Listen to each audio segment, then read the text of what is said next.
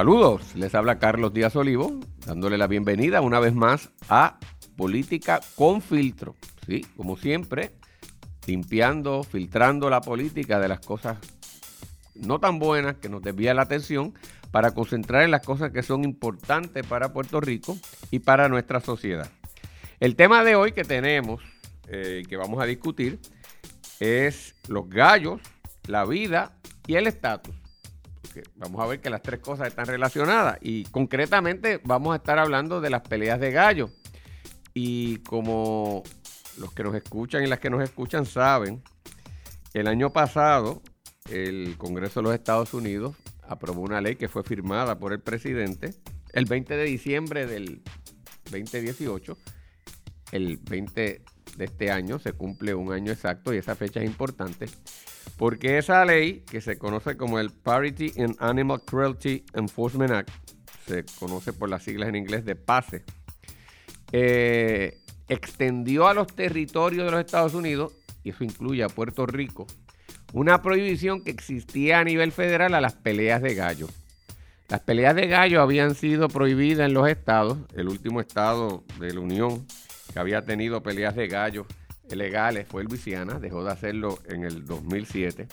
Y de ahí en adelante, pues eh, ningún estado tenía eso. Sin embargo, en algunos territorios sí era legal. Puerto Rico era uno de ellos hasta que se aprobó esta ley y dio un periodo de gracia, un periodo para hacer los ajustes de un año que se ve que termina ese periodo el 20 de diciembre del año 2019, el año en curso, lo cual significa que a partir de ahí, a nivel federal, se prohíben las peleas de gallos. ¿Y qué es lo que sucede?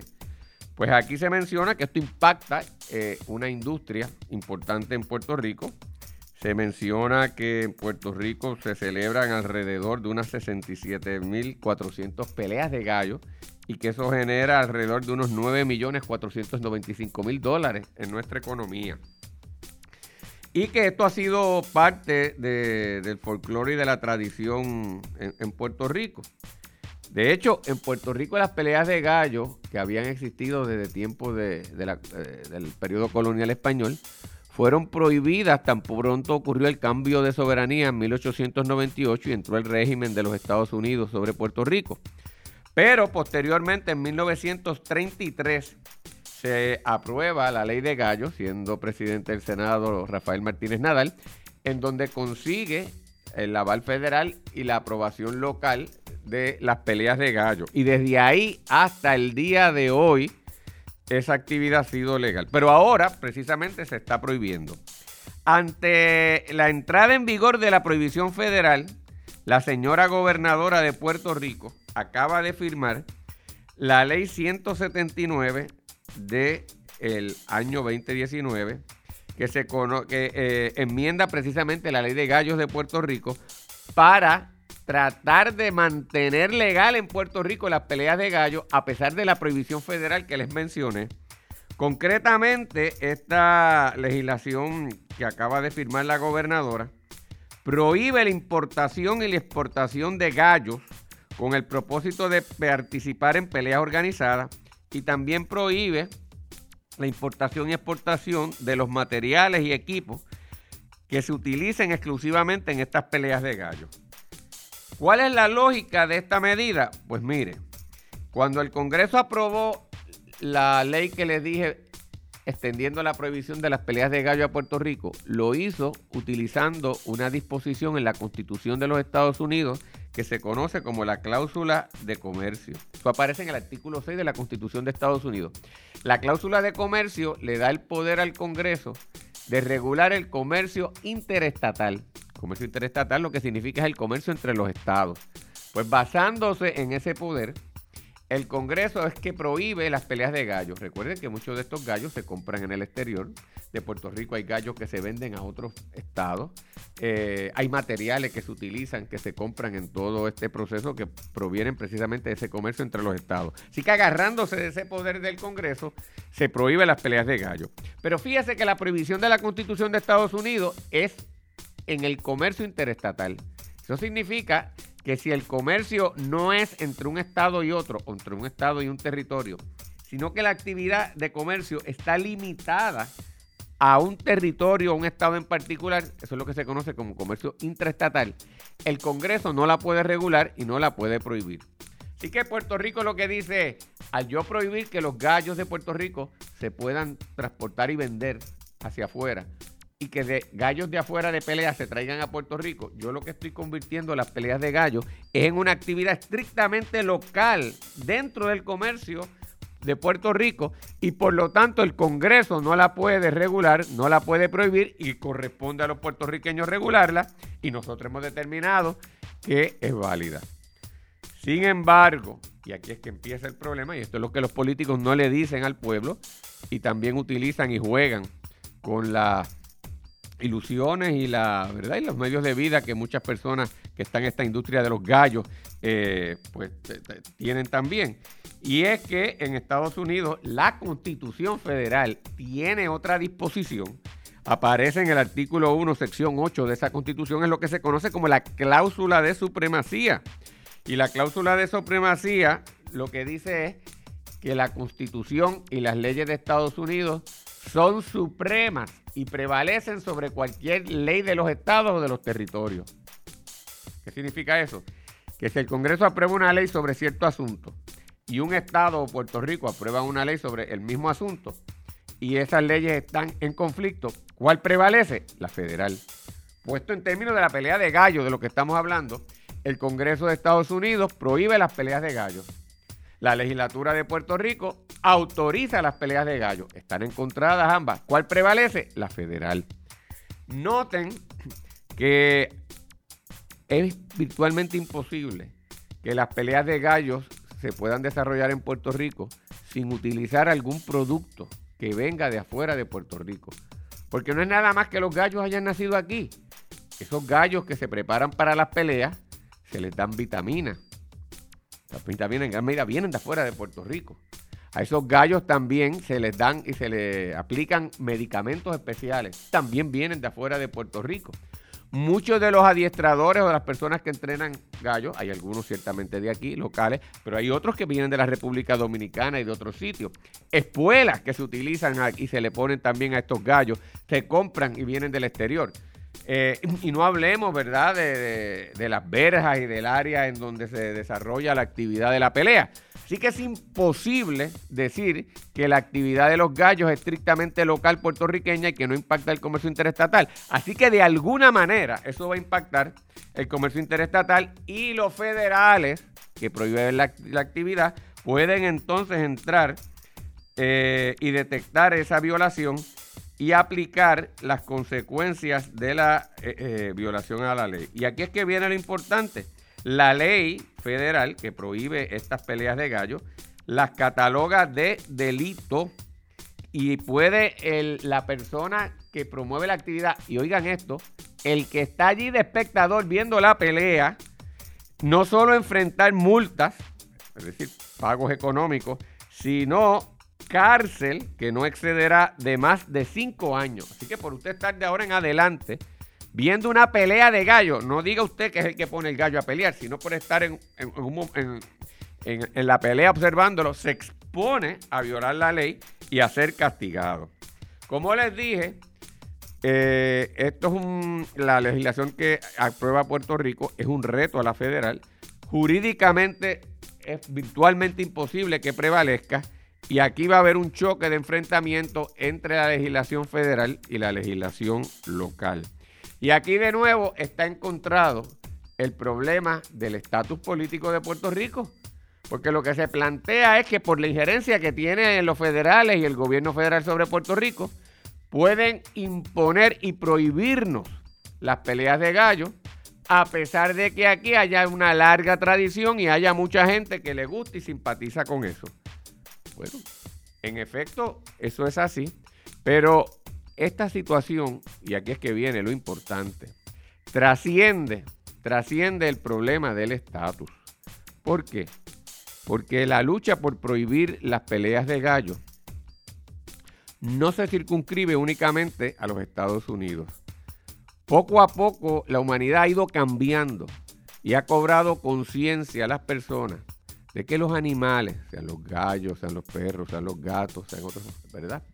Eh, seres que conviven con nosotros, son también eh, seres vivientes y que por consiguiente merecen un respeto de parte de nosotros hacia su vida.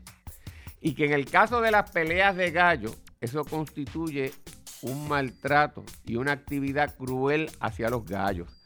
Porque en la pelea de gallo, la, esencia y lo que la gente está esperando es que un gallo acabe derrotando al otro, que usualmente culmina en la muerte del gallo que pierde.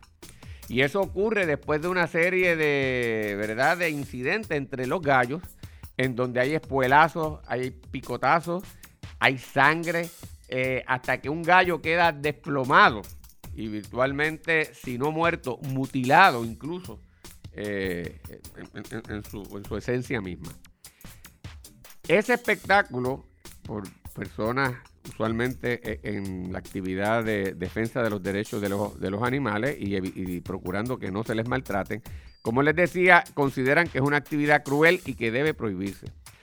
La gente que participa de las peleas de los gallos y que les gusta esta actividad, dicen, mire, lo que pasa es que los gallos pelean solos. Si usted está allí en el campo, los encuentra y ellos se tiran ellos mismos a pelear y, y acaban dándose también esos picotazos y espuelazos. Mire, si es verdad si usted encuentra los gallos ahí, pues silvestres en estado natural, los gallos pues se pelean eh, por comida, se pelean por territorialidad e incluso por, peleas de pareja, buscando una gallina, pues sí, entran y, se pelean. Pero aquí estamos hablando de otra cosa distinta. Ese gallo que en un momento dado en la naturaleza pelea con otro gallo, pues una vez establece que ganó, el otro se va y se huye, como se dice por ahí. En las peleas de gallo, usted altera todo ese proceso natural. A esos gallos, como les dije, se les dan vitaminas. A esos gallos se les entrena. la palabra que usan es se les traquea. Se les pone a, practicar. Se les, se le ponen espuelas, algunas este, eh, con metales, y se les convierte en seres de destrucción que van dirigidos a matar otros. Entonces ahí es que viene el problema. Y usted olvídese porque si Puerto Rico fuera un país independiente, el mismo problema lo tendría. Y esto es lo que yo quiero hablar con los amigos y amigas que nos escuchan. A cuenta de que nosotros, los seres humanos, nos creemos que tenemos la potestad de coger dos gallos o los gallos que sean, prepararlos artificialmente para que estén en una contienda a muerte, para que se destrocen, mientras nosotros experimentamos un placer morboso de ver esto. Y lo que es peor, y no nos llamemos engaño, esto es una actividad de apuestas. Es decir, no seres humanos se están lucrando a base del dolor y del maltrato que nosotros les infligimos a los animales. Y yo creo que llegó el momento en que si eso ha sido así a través de la humanidad, es verdad que esto es milenario, las peleas del gallo, eh, se, se, trazan y se identifican a la antigua India, Persia, eh, e incluso en, Roma también estaban presentes, pues llega un momento en que la humanidad va madurando y va, y va eh, superando. Y uno se tiene que dar cuenta que los seres humanos convivimos en este espacio que se llama la Tierra con otros gentes con vida. Son los árboles, son la vegetación y son los animales. Y nosotros, no por el hecho de que tenemos tal vez la capacidad de agarrar un gallo y, físicamente, ¿verdad? Desarrollarlo como nos dé la gana. Podemos creernos los dueños de la vida de ese otro ser viviente que está allí en el mismo espacio que Dios nos dio. Me parece que debe haber un respeto mínimo de parte de todos y cada uno de nosotros a esos animales. Porque una cosa distinta es que usted, pues por necesidad, para poder sobrevivir, pues tenga que consumir animales. Los animales entre sí lo hacen para ellos sobrevivir también. Ellos eh, entre sí cazan y, se matan. Pero ningún animal mata viciosamente más allá de lo que necesita para sobrevivir. Ningún animal mata para entretenerse viendo cómo muere otro. Y quien único hace eso somos los seres humanos. Llegó yo creo el momento en Puerto Rico de que los puertorriqueños y las puertorriqueñas digamos, eso se habrá hecho toda la vida. Eso tendrá un arraigo en ciertos sectores. Habrá gente que vive de eso. Pero ¿sabe qué? Ya no puede ser. Búscate otra cosa en que ganarte la vida, busca otra cosa en que entretenerte, pero llegó el momento en que los seres humanos aprendamos a convivir con los otros seres vivientes de la creación, dándoles espacio, el respeto que merecen y en la medida que sea posible y dado las necesidades, utilizarlo, pero utilizarlo no más allá de las necesidades y con respeto. Y eso yo creo que es la esencia de aquí. Usted olvídese de lo que sea, Puerto Rico no va a poder seguir con estas prácticas. El mundo entero se está organizando con sociedades y activistas en protección de los derechos de los animales y esta pelea es una pelea que no tiene razón de darse y hay que acabarla. Si de verdad nosotros queremos también hacer valer los derechos de Puerto Rico, porque creemos que la determinación de proteger o no los gallos debe ser local y no de los Estados Unidos. Ah, ese es otro problema que como país, como sociedad, tenemos que enfrentar. Pero eso es eso mismo, enfrentar a los Estados Unidos, trabajar a conciencia en lo que queremos porque llegó también el momento, yo creo, de la definición final y definitiva de qué queremos ser. Si queremos romper totalmente con Estados Unidos y establecer nuestras reglas solitos y solitas, sin que nadie nos diga, sin ciudadanía americana, sin recursos federales y trabajar con dignidad, aunque desde la pobreza y tal vez con unas limitaciones económicas, como lo hacen decenas de otros pueblos en el mundo, o si por el contrario nosotros apreciamos la ciudadanía americana, nos gusta la posibilidad de movernos libremente entre Puerto Rico y los Estados Unidos, eh, que nos brinde esa ciudadanía y buscar oportunidades para nosotros y nuestra familia. Si nosotros creemos en los derechos que garantiza esa constitución americana y vamos a ella y a los tribunales federales cuando vemos que nuestro propio gobierno nos, nos atropella, pues entonces vamos a trabajar desde el punto de vista de la estadía. Pero seamos francos con nosotros mismos, solucionemos de una vez el problema del estatus.